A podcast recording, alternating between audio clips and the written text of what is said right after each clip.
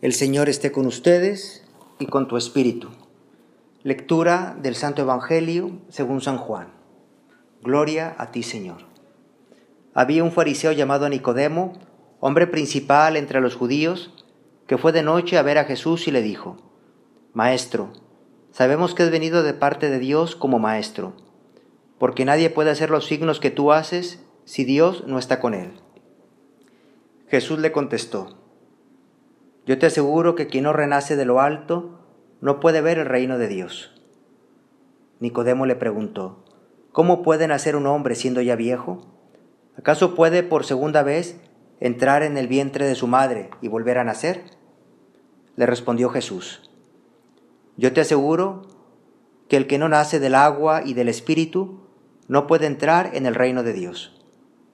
Lo que nace de la carne es carne lo que nace del espíritu es espíritu.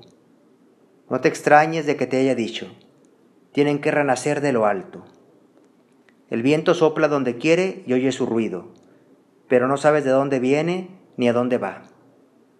Así pasa con quien ha nacido del Espíritu. Palabra del Señor. Gloria a ti, Señor Jesús. Estamos viviendo ya este lunes de la segunda semana de Pascua. Y le pedimos al Señor en este día que Él, que Cristo, resucitado de entre los muertos, ya no muere nunca, que nosotros también, unidos a Él, no moriremos jamás. Tenemos esa vida eterna.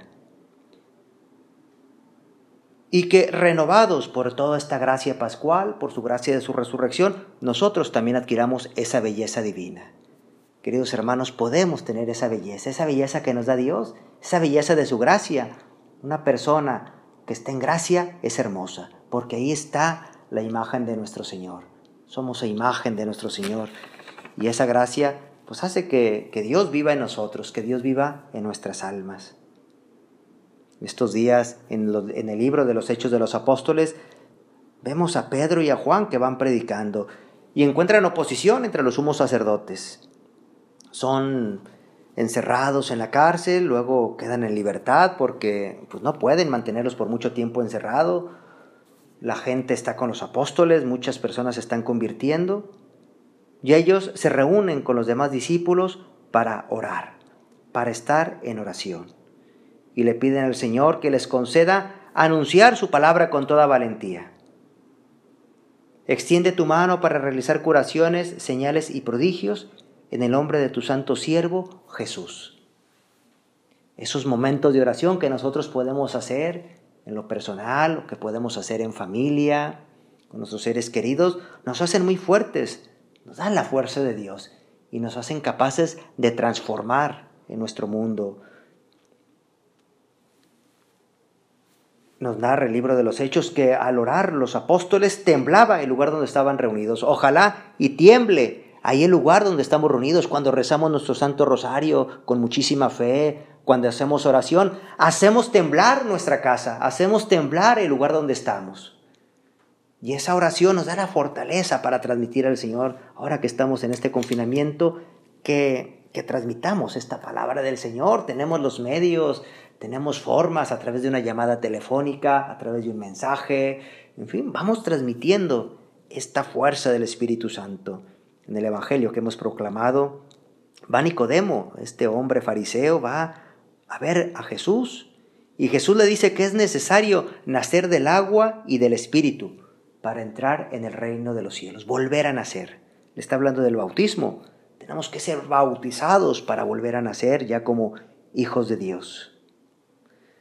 Y nosotros en estos días, y le pedimos también a nuestra Madre Santísima, que, que tomemos conciencia de nuestro ser bautizados. En la vigilia pascual hemos renovado las promesas de nuestro bautismo. Que seamos conscientes, yo soy bautizado y por tanto soy hijo de Dios y por tanto tengo una vida nueva y esa vida nueva que cada día hay que actualizarla. Esa vida de más unión con nuestro Señor Jesucristo. Que, que sepamos de esa fuerza que ya está en nosotros por el bautismo. Que nos dejemos sorprender por el Espíritu Santo el viento sopla donde quiere y oye su ruido, pero no sabes de dónde viene ni a dónde va.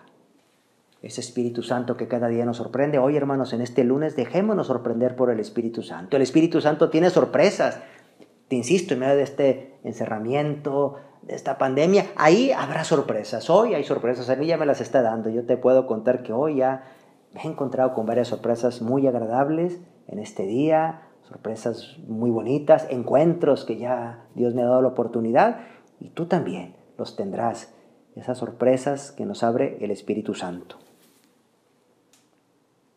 Alabado sea Jesucristo, ahora y siempre.